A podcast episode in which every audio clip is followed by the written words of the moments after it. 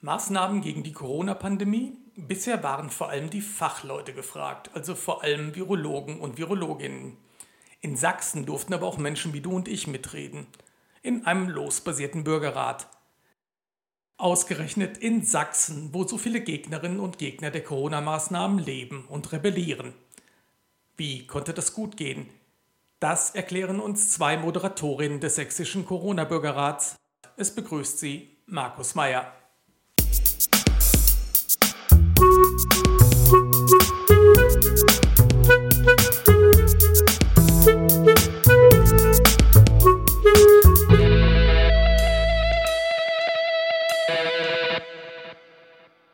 Losbasierte Bürgerräte sind schwer im Kommen. Die Ampelkoalition will sie auf Bundesebene einsetzen.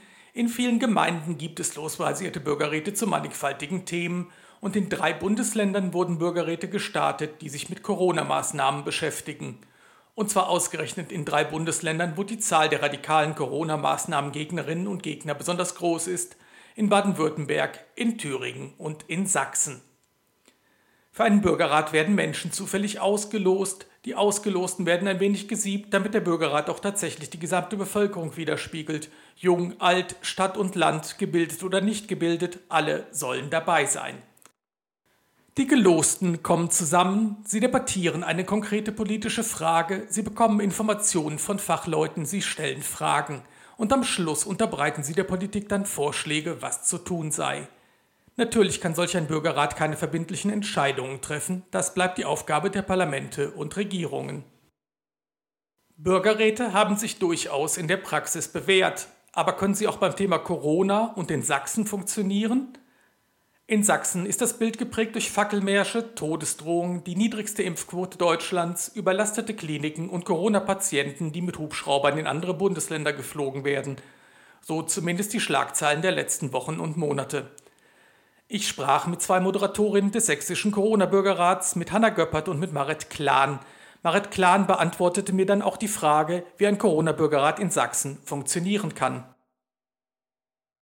Ja, wir haben uns im Voraus, ähm, des, also im Vorfeld des Bürgerrats natürlich, aber auch äh, jetzt im Vorfeld des Gesprächs darüber Gedanken gemacht, dass es auch uns ähm, beschäftigt hat, wie wir einerseits so die Realität, die in Sachsen vorherrscht, ernst nehmen und auch ähm, sozusagen benennen können und gleichzeitig nicht in so eine Pauschalisierung zu verfallen, dass alles, was in Sachsen passiert, sozusagen ein rein sächsisches Phänomen ist, weil unser Anliegen war ja auch, dass wir da Menschen zu einem konstruktiven Dialog zusammenbringen und nicht mit so einem vorgefertigten Bild darüber, wer angeblich die Sachsen sind, sozusagen, mhm. ähm, in den Prozess reingehen. Ja, und wichtig ist, glaube ich, auch nochmal zu betonen, dass Sachsen natürlich nicht gleich Sachsen ist. Also genauso wie im Rest von Deutschland gibt es ganz unterschiedliche Einstellungen und Meinungen zu Corona in Sachsen. Es ist de facto so, dass Sachsen äh, mit zwischenzeitlich mit sehr hohen Inzidenzen hervorgestochen ist und mit geringen Impfquoten und natürlich auch mit den Corona-Protesten. Aber gerade so ein Format wie der Bürgerrat gibt eben auch einen Raum für die Debatte und den Dialog zwischen den die vielleicht nicht so sehr in den Schlagzeilen sind, weil sie besonders laut schreien und auf sich aufmerksam machen und den Raum für Zwischentöne und vernünftige Debatte. Und ähm, hier wollten wir einen Beitrag leisten. Aber der Bürgerrat ist ja in Sachsen im Mini-Format. Bei 50 Teilnehmerinnen und Teilnehmern heißt das 13 AfD-Wähler, einen die Basiswähler und vielleicht noch ein oder zwei Personen, die noch weiter rechts stehen. War das Forum denn in dieser Hinsicht wirklich repräsentativ? Naja, es ist so, dass wir im Vorfeld bei der Auslosung der Teilnehmenden nicht abgefragt haben, welche Parteien sie wählen, sondern eben wir haben ein typisches äh, zweistufiges Losverfahren gemacht. Im ersten Schritt wurden eben auf Grundlage des, also vom Statistischen Landesamt Personen angeschrieben und dann wurden sie anhand von verschiedenen demografischen Merkmalen wie eben der Wohnlage, dem Bildungshintergrund, dem Alter und Geschlecht ähm, nochmal eine möglichst repräsentative Zusammensetzung erzielt aber wir wissen nicht, wie die Menschen gewählt haben oder politisch drauf sind. Ähm, insofern können wir dazu nicht wirklich was sagen. Unser Eindruck aus dem Prozess ist, dass die Mehrheit der Teilnehmenden grundsätzlich Vertrauen hat in die Demokratie und die politischen Institutionen und auch ein Interesse an einem äh, echten Dialog, auch mit Menschen, die anderer Meinung sind. Was sie gewählt haben, können wir nicht sagen.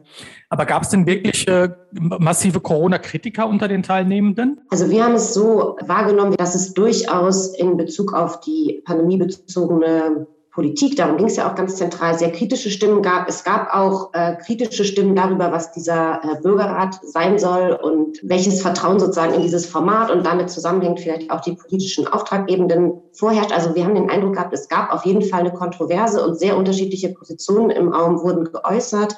Es gab allerdings keine Äußerungen, die in Richtung Leugnung von Corona gingen. Und das liegt aber vielleicht einfach auch an dem Thema begründet, dass sich Menschen, die sich kritisch damit auseinandersetzen wollen, wahrscheinlich eher anmelden als Menschen, die zum Beispiel in Frage stellen, ob es diese ganze Pandemie überhaupt gibt. Genau. Und insofern würden wir sagen, innerhalb der äh, Akzeptanz dieser Realität, dass es eine Pandemie gibt, gab es ein sehr kritisches Meinungsspektrum, aber es gab in der Hinsicht keine Corona-Leugnung. Das Motto lautete ja, 50 Sächsinnen und Sachsen entwickeln Empfehlungen zur Bewältigung der Corona-Krise. Vorab durfte die Bevölkerung ja auch konkrete Themen vorschlagen. Das ist ja bei Bürgerräten durchaus nicht selbstverständlich. Wie kam es denn dazu? Ja, das war ein Vorschlag, der im Vorfeld auch von der sächsischen Landesregierung kam, dass es eben unterschiedliche Wege gibt, über die die Themen in den Bürgerrat eingebracht werden, die für die Menschen, die da mitdiskutieren, auch besonders relevant sind und die aber gleichzeitig auch für das Land Sachsen äh, relevant sind und auch auf der Landesebene politisch bearbeitet werden können. Und äh, aus, ja, aus diesen Überlegungen heraus gab es dann sozusagen drei Wege, wie Themen äh, dort reingefunden haben. Einerseits haben die verschiedenen Ressorts der Regierung Themen angebracht, wo sie sich äh, interessieren für Perspektiven aus der Bevölkerung. Zweitens gab es über das Beteiligungsportal des äh, Land Sachsen eine ähm, Umfrage, wo alle Bürgerinnen und Bürger Themen einbringen konnten. Und drittens wurden eben die Teilnehmenden des Bürgerrats selbst ähm, befragt. Und die haben dann letztlich auch unter all diesen Vorschlägen abgestimmt, was die Themen sind, die sie diskutieren wollen. Was als Rahmung gesetzt waren, waren so die großen Rahmenthemen. Das waren ähm, Gesundheit, Bildung, mhm. Wirtschaft und Politik. Und welche konkreten Themen brannten den Menschen unter den Nägeln? Beispielsweise der Schutz der psychischen Gesundheit äh, angesichts von Corona oder auch die Situation von ähm, Berufstätigen im Gesundheits- und Pflegesystem oder auch, wenn wir uns das Thema Bildung angucken, war es beispielsweise ja die Digitalisierung des Bildungssystems oder auch die Kommunikation. Ein ganz zentrales Thema, was sich eigentlich durchzog durch alle Sitzungen, war die Frage der Kommunikation äh, durch die Regierung. Wie sind Informationen über die Pandemie aufbereitet? Wie läuft die Kommunikation mit den Gesundheitsämtern? Oder auch wie, unter, wie läuft die Unterstützung für Selbstständige, für Menschen, die während der Corona-Pandemie ihren Job verloren haben? Also all diese großen gesellschaftlichen und auch sozialen Fragen, die, ähm, die uns, glaube ich, alle auch in den letzten zwei Jahren viel beschäftigt haben. Und man hat eben auch gemerkt, dass es einerseits äh, Themen waren, die ganz konkret jetzt mit dem Erleben in der Pandemie zu tun hatten, aber auch Themen, die diese ganze Idee von der Pandemie als Brennglas eigentlich sehr stark unterstrichen haben. Also zum Beispiel sowas wie Pflegenotstand oder Bezahlung von Pflegepersonal oder auch digitale Ausstattung von Schulen sind ja letztlich Themen, die sind durch die Pandemie besonders sichtbar geworden und sind aber letztlich auch Themen, die weit über die Pandemie selbst hinausreichen. Und wir haben uns immer in diesem Spannungsfeld sozusagen bewegt, einerseits mit dem Thema des Bürgerrats einen sehr starken Aktualitätsbezug zu haben mhm. und gleichzeitig ähm, einerseits, weil sich politisch immer sehr, sehr viel auch äh, während unserer Beratschlagung eben entschieden hat, waren wir so in diesem, ähm, genau, dieser Aktualität einerseits äh, drin, aber das war auch gleichzeitig ein Dilemma, da können wir vielleicht gleich auch nochmal drauf eingehen. Ihr beratschlagt also und währenddessen äh, trifft die Politik schon Entscheidungen parallel dazu? Genau, also wir haben uns immer sehr stark entgegen Gegenwart und Zukunft oder auch Vergangenheit vielleicht gleichzeitig gefunden. Und zusätzlich war eben die Herausforderung für die Arbeit des Bürgerrats, dass wir über einen sehr, sehr langen Zeitraum ähm, gearbeitet haben. In großen zeitlichen Abständen hatten wir unsere Sitzungen einmal im Monat. Und während dieser Zeit sind natürlich die ganze Zeit auf politischer Ebene Entscheidungen gefällt worden.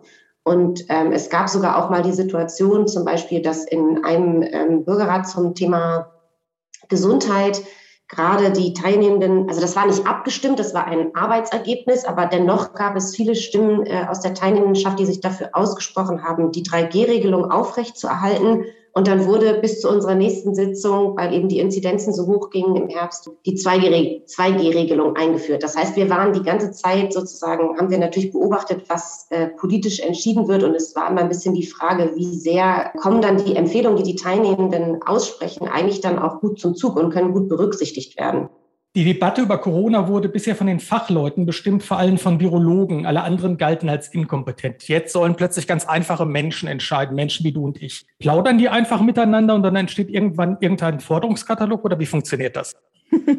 ja, nicht ganz. Also zum einen ist es, glaube ich, schon wichtig, dass da eben Menschen wie du und ich mitreden, weil wir ja alle die Pandemie am eigenen äh, Leib erlebt haben in den letzten Jahren. Ähm, unsere wir sind zur Uni gegangen oder unsere Kinder sind zur Schule gegangen oder alle waren auf ähm, sehr direkte Art und Weise betroffen und haben deshalb auch ganz wichtige Perspektiven dazu einzubringen. Und die sind eben auch sehr wichtig, zusätzlich zu den äh, Perspektiven der Virologen und anderen Fachleute. Aber die plaudern natürlich nicht einfach irgendwie miteinander, sondern es gibt einen äh, relativ strukturierten Prozess, äh, den wir in diesen Bürgerratssitzungen immer durchlaufen sind, ähm, der damit angefangen hat, gemeinsam zu identifizieren, wo Herausforderungen erlebt und beobachtet wurden äh, aus, den, aus den eigenen Perspektiven und Erfahrungen heraus und dann aber von der Sammlung von Herausforderungen ausgehend zu schauen, okay, was müsste denn dann eigentlich anders oder besser laufen und wie könnte man solche Herausforderungen in Zukunft anders angehen. Das heißt, wir haben immer sehr starken Fokus darauf gelegt, gemeinsam wirklich Lösungsvorschläge zu erarbeiten, die dann wiederum ja auf verschiedenen Ebenen angesiedelt sind, von so großen Zielsetzungen bis hin zu ganz konkreten Maßnahmen, die politisch im Prinzip morgen umgesetzt werden können. Spielen denn Fachleute überhaupt keine Rolle im Bürgerrat? Also ähm, wir hatten dann für jedes Unterthema der jeweiligen Sitzung immer eine, eine Fachexpertin oder einen Fachexperten eingeladen, die uns einen inhaltlichen Impuls gegeben haben. Und das waren teilweise Leute mit einem wissenschaftlichen Hintergrund, aber viele kamen auch aus der Praxis, zum Beispiel vom Deutschen Roten Kreuz oder von einer ähm, Nothotline für ähm, alleinlebende ältere Menschen. Also wir hatten da ein ziemlich breites Spektrum an Perspektiven, die auch von externen Fachleuten eingebracht wurden. Und das ist ja im Bürgerrat allgemein auch ähm, oft eine wichtige Quelle, um erstmal eine gemeinsame Wissensbasis zu schaffen, weil die Menschen ja aus sehr unterschiedlichen Hintergründen kommen und so durch den Input von außen, nicht nur durch die Perspektiven der anderen Teilnehmenden, sondern eben auch durch nochmal ähm, Fach, Fachexpertise sozusagen auch nochmal gemeinsam ähm, lernen über, die, ähm, über das Thema, mit dem sie sich befassen. Den Auftrag gab ja, das habt ihr gerade schon erwähnt, die sächsische Landesregierung. Wie funktioniert das denn? Wähle ich da als äh, Landesregierung eine Rufnummer und sage, hallo, hier ist die Regierung, ich möchte gerne das All-Inclusive-Paket buchen? Nee, das ist natürlich auch nicht ganz so einfach. Zunächst einmal ist es so, dass sich die sächsische Landesregierung eben letztes Jahr darüber verständigt hat, dass sie ähm, Formate, Räume schaffen möchte, wo die Perspektiven von Bürgerinnen und Bürgern stärker gehört werden und auch berücksichtigt werden in der Corona-Politik, wo aber auch ein Raum für Dialog unter Bürgern ähm, und Bürgerinnen entsteht, ähm, gerade eben um diese ganzen vielen verschiedenen Positionen irgendwie stärker miteinander in Resonanz zu bringen, aber auch damit Politik stärker darauf eingehen kann, was, ähm, ja, was die Bevölkerung denkt und äh, möchte. Das heißt, diese Setzung oder die, die, den, der Anstoß, der kam von der sächsischen Regierung. Umgesetzt wird das ja von uns. Ähm, wir sind die Initiative Offene Gesellschaft als äh, Trägerverein, der das umsetzt. Ähm, ist, glaube ich, ganz wichtig zu betonen, dass es eben eine zivilgesellschaftliche Organisation ist. Wir sind unabhängig von der Regierung, äh, setzen nicht einfach nur um, was die wollen, sondern wir entwickeln natürlich eigene, ein eigenes Konzept und haben auch eine Distanz dazu. Also wir machen seit vielen Jahren äh, Dialogformate. Ihr beide wart ja auch Moderatorinnen in diesem Prozess. Ihr hattet aber gleichzeitig noch andere Rollen. Wie würdet ihr eure Rolle in dem Prozess denn beschreiben? Ja, meine Rolle war tatsächlich vornehmlich die der äh, Moderation. Also ich habe äh, sowohl im Plenum zusammen mit meinem Kollegen Özcan Karadenis die äh, Hauptmoderation inne gehabt, als auch in den Kleingruppen die Gespräche dort begleitet als Moderatorin. Also für die, die das nicht so kennen im Bürgerrat, wie auch in vielen anderen Dialogformaten, wird ja viel abgewechselt zwischen sozusagen einer Plenumssituation und kleineren Gruppen, dass eben alle auch gut zu Wort kommen können und ihre Perspektiven einbringen können. Und ähm, was aber auch sehr schön war, ist, dass wir als Moderation auch in Teilen zumindest auch in die inhaltliche Vor- und Nachbereitung der Sitzung und die Beratschlagung darüber, wie wir den Prozess ähm, gestalten oder vielleicht auch ab und zu mal anpassen, mit einbezogen wurden. Ich befasse mich auch über die äh, Moderation hinaus schon seit einiger Zeit auch intensiver mit Bürgerinnenräten und war da auch froh, mich mit meinen Perspektiven ähm, einbringen zu können und habe das auch als sehr äh, fruchtbar und eine sehr gute Zusammenarbeit erlebt, dass wir da so ähm, auch eingebunden waren und nicht einfach sozusagen so eine Moderation so abwickeln sollten, sondern da wirklich im steten Austausch waren, so als Gesamtprojektteam. Meine Kolleginnen und Kollegen und ich, wir machen schon seit vielen Jahren zahlreiche Formate, wo es darum geht, äh, Menschen miteinander in Aushandlung zu bringen. Wir machen diverse Partizipationsprozesse und äh, so haben wir eben auch bei dem Bürgerrat im Prinzip das Konzept entwickelt ähm, für das Gesamtpaket, aber auch für die einzelnen Sitzungen. Also ähm, wie, was ist die Struktur, wie läuft es ab? Ähm, aber auch ganz viele ganz praktische und organisatorische Fragen natürlich permanent äh, geklärt. Also wie gestalten wir das technisch, einen digitalen Bürgerrat? Äh, wie unterstützen wir die Teilnehmenden dabei? Welche ExpertInnen laden wir ein? Wie verschaffen wir dem Ganzen auch über die 50 Menschen hinaus äh, Sichtbarkeit und Öffentlichkeit in Sachsen? Das ist natürlich ein breites Spektrum von, von Dingen, äh, die so neben der Moderation bei einem Bürgerrat zu tun sind.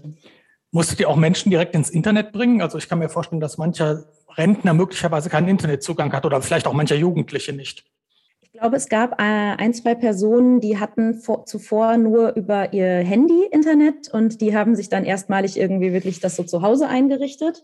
Und es gab eben einige Leute, die noch nicht an so Online-Videokonferenzen teilgenommen hatten zuvor. Genau, und da haben wir dann versucht, ähm, bestmögliche Unterstützung zu geben, damit das für alle möglich ist. Fein, ihr seid also auch ein Digitalisierungstreiber. Wunderbar. Stellt der Corona-Bürgerrat andere Fragen als Parlament und Regierung das tun? Und findet ihr auch Antworten? Also wir haben festgestellt, dass es, also dass es einerseits schon auch sichtbar wurde, dass so die, die Themen, die die Politik ähm, allgemein jetzt in der Pandemie beschäftigt hat, auch die, auch die Teilnehmenden beschäftigt hat. Und gleichzeitig haben sie ja einfach eine ganz andere Perspektive. Sie sind ja nicht diejenigen, die politische Entscheidungen fällen müssen. Ein Bürgerrat ist ja auch kein Entscheidungsgremium, sondern ein äh, beratschlagendes, also miteinander beratschlagendes und dann die Politik beratendes oder Empfehlungen aussprechendes Gremium. Und wir haben eben festgestellt, dass es vor allem auch einen Unterschied gibt, welche Perspektive eingenommen wird. Also zum Beispiel eben diese Perspektive, kommt eine Information gut bei mir an? Fühle ich mich, ähm, fühle, habe ich das Gefühl, dass ähm, das, was passiert, für mich transparent gemacht wird? Habe ich Vertrauen in das, was entschieden wird? Genau, wie, wie, welche, welche Not habe ich vielleicht empfunden, wenn ich meine Kinder zu Hause betreuen muss oder wenn, äh, wenn die Digitalisierung entweder in der Schule oder eben ähm, im eigenen Zuhause nicht so ausgestattet war, dass Kinder gut am Unterricht teilhaben konnten oder so. Also es waren einfach, es war äh, natürlich eine, eine eher Alltagsexpertise als jetzt so eine politisch-strategische Expertise, die die Teilnehmenden einbringen. Aber grundsätzlich waren sehr viele Themen ähnlich. Also natürlich wurden andere Akzente gesetzt, aber die Fragen, die die Menschen umtreiben, sind, denke ich, relativ ähnlich, egal ob man in einer Entscheidungsposition ist oder einfache Bürgerin oder Bürger. Was war denn der schönste Moment und was war der schlimmste Moment während des Bürgerratsgeschehens? Eben aus der Perspektive von uns, äh, die das organisieren und durchführen und moderieren, gibt es natürlich immer, immer wieder so Momente, die einfach wahnsinnig stressig sind, wenn Sachen ganz anders laufen, als man sie geplant hat. Beispielsweise hatten wir die Eröffnungsveranstaltung letztes Jahr im Sommer in Dresden. Also das, äh, da waren wir in so einem Studio. Ähm, die Teilnehmenden waren online zugeschaltet, aber alle möglichen Gäste und PolitikerInnen sollten in Dresden im Studio sein. Und ähm, dann rief, ich glaube, eine Dreiviertelstunde bevor es losging, äh, einer der, der Professor ähm, Vorländer, der ein Podiumgast war, an und meinte, ähm, dass er in NRW feststeckt wegen der Flutkatastrophe, die damals ähm, sich ereignete. Und er hat dann tatsächlich, ähm, wir haben dann tatsächlich spontan seine Teilnahme über, über digitale Zuschaltung vom Flughafen aus organisiert. Also er war quasi dabei, das Flugzeug zu besteigen, um irgendwie aus diesem Fluggebiet wegzukommen und äh, hat dann kurz noch einen Input zum Bürgerrat gegeben. Und das war wieder ein kurzer Stressmoment. Gab es auch was wirklich Schlimmes? Ich erinnere jetzt keinen Eskalationsmoment. Also ich denke, was ein kritischer Moment war, auf jeden Fall, worauf ich vorhin schon ein bisschen verwiesen hatte, als gerade die Teilnehmenden zum Beispiel zum Thema Gesundheit so eine Art, also unabgestimmte, aber Empfehlungen sammeln, die ihnen wichtig sind und dann passiert politisch etwas Gegensätzliches. Also immer in dem Moment, wo sozusagen neue Verordnungen erlassen wurden, fand ich, war in unserem Prozess immer so ein bisschen die Frage, wie gehen die Leute auch damit um? Und wir haben dann teilweise aber auch, sind wir spontan von unserem, von unserer Agenda abgewichen und haben auch mal Platz dafür gemacht, dass die Teilnehmenden einfach zu den akut erlassenen Maßnahmen sich auch austauschen und durchaus ihre, ihre Perspektiven dazu auch sichtbar machen konnten. Und äh, das führt mich jetzt auch gleich noch zu einem Highlight. Also Ministerpräsident Michael Kretschmer und die Staatsministerin für Justiz, Katja Mayer, sind in den Bürgerrat gekommen auf eigene Initiative hin und haben sich Zeit genommen, um den Bürgerinnen Fragen zu stellen. Das war auch eine ganz besondere Situation, weil oft ist ja die Politik diejenige, der Fragen gestellt wird und die dann äh, lang und ausführlich antworten. Aber uns war das eben ein Anliegen und tatsächlich den beiden ähm, Vertreterinnen, Vertreterinnen aus der Politik auch eben den Menschen im Bürgerrat auch Fragen zu stellen und ihnen zuzuhören. Und das hat, finde ich, das ganz gut aufgefangen, auch, dass sie vielleicht an der einen oder anderen Stelle im Prozess das Gefühl hatten, ah, da wird parallel was entschieden und wir beratschlagen währenddessen. Und, und da war aber so ein Moment, wo sich sehr viele Menschen auch gehört gefühlt haben und danach auch äh, ausgedrückt haben, dass das für sie eine ganz besondere Situation war, eben in so äh, direkten Kontakt auch mit einer politischen Vertretung zu sein. Also wir haben das natürlich auch immer kommuniziert, wie kam der Bürgerrat zustande und so weiter, aber das ist ja, wenn man selber nicht so in der Organisation drin steckt, vielleicht nicht so einfach nachvollziehbar. Dann gab es mal eine Situation auch im Plenum, wo ein bisschen so kritisch hinterfragt wurde, welche Rolle denn zum Beispiel jetzt die Initiative Offene Gesellschaft in dem Prozess hätte, ob das jetzt einfach darum gehen würde, so einen Staatsauftrag so abzuwickeln und ob da in, in, implizit vielleicht auch so staatliche Interessen verfolgt werden würden. Also so ein bisschen so ein Verdachtsmoment, wie unabhängig dieses Gremium eigentlich ist. Und da gab es eine ganz besondere Stimmung, dass dann viele Leute im Chat und auch, ähm, auch verbal geäußert haben, nein, wir sind der Bürgerrat und wir haben auch wirklich was zu sagen. Und es geht hier nicht darum, dass, ähm, dass wir hier für irgendjemandem nach dem Mund reden oder dass hier sozusagen so eine vorgefertigte Meinung irgendwie nur bestätigt werden soll, sondern die haben richtig so, äh, wie man so sagt, so Ownership übernommen für den äh, Prozess und ohne dass wir das jetzt irgendwie so äh, forcieren mussten. Und das war, finde ich, ein echt starker Moment, wo man auch so Schlagwort Selbstwirksamkeit wirklich das Gefühl hatte, die Leute spüren auch, dass das ihnen wirklich viel gibt, dass sie da miteinander zusammenkommen und auch die Aussicht darauf haben, dass ihre Empfehlungen eben auch Gehör finden. Dennoch habt ihr ja ein strukturelles Problem. Der Corona-Bürgerrat läuft seit September 2021. Seit Januar liegen, liegt der Katalog an Vorschlägen vor. Mitte März wird der Katalog offiziell der Landesregierung übergeben. Und sieben Monate sind eine verdammt lange Zeit, wenn man sich das ähm, Geschehen anschaut. Mit, äh, also es gibt immer neue Corona-Schlagzeiten, immer neue Probleme und so weiter. Seid ihr da nicht als Format zu langsam? Wie man es nimmt. Also ich glaube, ähm, das ist auch eine Sache, die, ähm, die man in dem Prozess merkt, auch die die Teilnehmenden immer wieder selber anmerken, dass so, okay, Entscheidungen und Aushandlungsprozesse und Meinungsbildung, das braucht auch Zeit.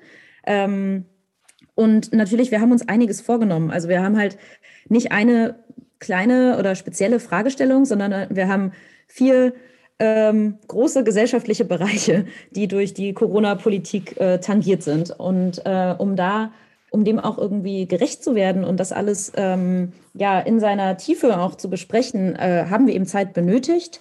Ähm, ich glaube, an manchen Stellen hätte ein ähm, kürzerer, schnellerer Prozess, ähm, wo es schneller zu Ergebnissen und dann Entscheidungen kommt, ähm, ja, vielleicht das ähm, mehr so ein Gefühl erzeugt von, okay, toll, das, das äh, bringt jetzt wirklich äh, schnelle Befriedigung sozusagen. Aber andererseits müsste man sich dann fragen, wie nachhaltig sind die Ergebnisse? Gerade in der Pandemie haben sich sehr viele ähm, Kenntnisse immer sehr schnell wieder überholt. Plötzlich war die nächste Virusvariante äh, da und so weiter. Und durch diesen langen Prozess haben wir ähm, es geschafft, dass die Ergebnisse auch wirklich längerfristige Relevanz haben und nicht nur auf ganz akute Notsituationen äh, reagieren, sondern eben auch die größeren Themen, die durch die Pandemie, wie Marit schon sagte, unter dem Brennglas sichtbar wurden, auch ähm, ja, fundiert adressieren. Und äh, da ist es ja leider auch so natürlich, dass Dinge wie der Pflegenotstand, die werden jetzt auch nicht ähm, Ende März ähm, hinfällig sein, sondern damit wird die Politik noch längerfristig äh, zu tun haben und wir als Gesellschaft. Und insofern ähm, ja, hat dieser lang, langwierige Prozess auf jeden Fall auch ja, qualitativ sehr hochwertige Ergebnisse zur Folge. Die Ergebnisse liegen ja offiziell noch nicht vor, aber ihr könnt vielleicht abstrakt so ein bisschen erzählen, in welche Richtung es geht, bitte. Ja, wie gesagt, ich glaube, das sind viele Punkte, die ohnehin diskutiert werden äh, in der öffentlichen Debatte. Ähm, beispielsweise ähm, sind das dann so Ziele, Ziele wie ähm, Impfung und äh, Corona-Tests weiterhin niedrigschwellig verfügbar sein sollen. Das ist erstmal relativ allgemein und dann wird das aber in, dem, in den Empfehlungen sehr konkret ausgearbeitet mit teilweise auch wirklich guten Ideen nochmal aus diesem Alltagswissen der Bürgerinnen und Bürger heraus, wie, da, wie man das denn machen kann. Also was heißt denn niedrigschwellig? Ähm, wie, wie erreicht man auch die Leute im ländlichen Raum in Sachsen?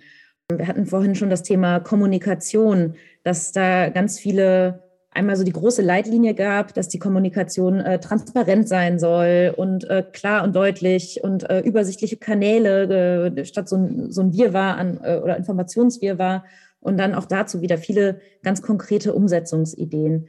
Oder auch ein Punkt, das führt uns ein bisschen zurück auf den Anfang äh, unserer Diskussion, als es auch um Demokratie und Sachsen ging, der mir sehr im Gedächtnis geblieben ist, dass die Menschen gesagt haben, natürlich, man muss irgendwie auch im Dialog bleiben mit allen möglichen Leuten, aber dass sich der Bürgerrat schon sehr wünscht, dass die Politik auch klare Haltung bezieht gegen diejenigen, die wirklich ähm, ja, äh, un undemokratisch sind oder sich nicht mehr auf dem Boden des Grundgesetzes bewegen in ihren ähm, äh, Protesten.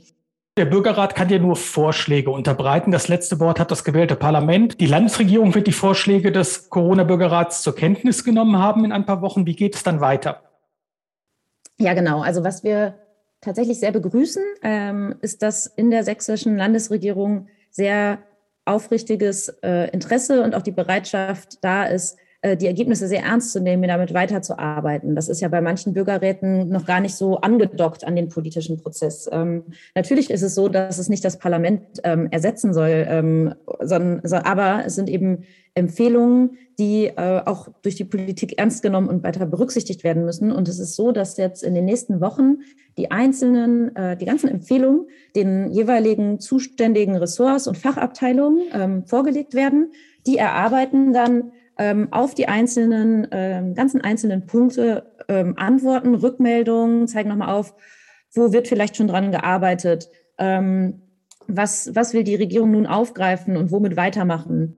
Also wenn es um Gesundheits, konkrete gesundheitliche Fragen geht, dann landen die Vorschläge sozusagen beim Gesundheitsministerium. Oder wie darf mhm. ich das verstehen? Okay. Genau, die anlanden beim Gesundheitsministerium und zwar konkret auf dem Schreibtisch derjenigen, die sich mit dem mit der konkreten Empfehlung auch fachlich ah, okay. beschäftigen. Mhm. Ähm, da werden dann ähm, äh, Stellungnahmen erarbeitet. Die werden ab März äh, auf äh, einer, ja, auf der Seite beteiligung.sachsen.de veröffentlicht und dann auch fortlaufend ergänzt, weil äh, sicher wird nicht alles im Laufe des Märzes äh, bearbeitet, aber ähm, es gibt eben ja so das Commitment, wirklich sich mit allem dezidiert auseinanderzusetzen und dann auch in einigen Monaten nochmal ähm, sozusagen ja, ein Resümee zu ziehen und auch nochmal ähm, äh, Rechenschaft äh, sozusagen zu geben, was mit den Ergebnissen passiert, was umgesetzt wird, womit weitergearbeitet wird. Der Corona-Bürgerrat könnte ja für Sachsen eine Pilotfunktion haben. Nach dem bisherigen Verlauf wird der Corona-Bürgerrat ein Vorbild für künftige Bürgerräte sein? Da würde ich vielleicht ganz kurz einerseits dazu sagen, dass ähm, äh, tatsächlich ein, ein Ergebnis oder eine Empfehlung äh, auch ist, dass Menschen sich mehr äh, Dialogformate zwischen Politik und Bevölkerung wünschen und auch explizit ähm, sich für Weiterführung von Bürgerinnenräten aussprechen, ähm, was natürlich auch für uns äh, als die, die das jetzt sozusagen maßgeblich äh, umgesetzt haben, eine sehr schöne Rückmeldung ist, aber denke ich auch ein wichtiges Zeichen an die sächsische Politik, dass das ein Format ist, was, ähm, was diejenigen, die daran teilgenommen haben, auch als wichtig für die Zukunft erachten. Also einerseits in Bezug auf die weitere Pandemiesituation, wer weiß, was sie noch alles für uns bereithält, ähm, aber auch allgemein für, für, für Themen, die ähm, die Öffentlichkeit und die ähm, sächsische Bevölkerung betreffen. Und gleichzeitig war zumindest mein Eindruck, dass auch so von politischer Seite wirklich auch ein äh, Interesse und auch ein Zuspruch da war für das Format, weil sie eben auch gesehen haben, dass da ein konstruktiver, strukturierter und eben auch moderierter Dialog stattfindet, aus dem dann ähm, Empfehlungen hervorgehen, die ja dann auch wirklich konstruktiv und hoffentlich gut nutzbar gemacht werden können für politische Entscheidungen. Gleichwohl gibt es, denke ich, auch aus diesem Pilot einige ähm, Learnings, wenn man so will, wo man vielleicht nochmal überlegen kann, wenn das, nächste, wenn das nächste Bürgerratsprojekt umgesetzt wird, was nimmt man aus der Erfahrung dieses Bürgerrats mit? Du hattest es ja auch angesprochen, Stichwort, wie lang, äh, sozusagen zu welchem Zeitpunkt, wie lang tagt der Bürgerrat zu welchem Thema, was passt da gut, was ist da eher weniger geeignet? Da haben wir, denke ich, einige Erkenntnisse auch mitgenommen. Und insofern, also meine Hoffnung ist auf jeden Fall groß, dass es in Sachsen weitergeht. Und ich würde mich persönlich, ich lebe in Leipzig, ähm, sehr darüber freuen, wenn das Format auf der Landesebene in Sachsen mehr Eingang findet. Das war Politik verschossen, der Podcast des Vereins Mehr Demokratie e.V., diesmal zum Thema Corona-Bürgerrat in Sachsen. Ich wünsche Ihnen noch einen schönen Tag. Auf Wiederhören.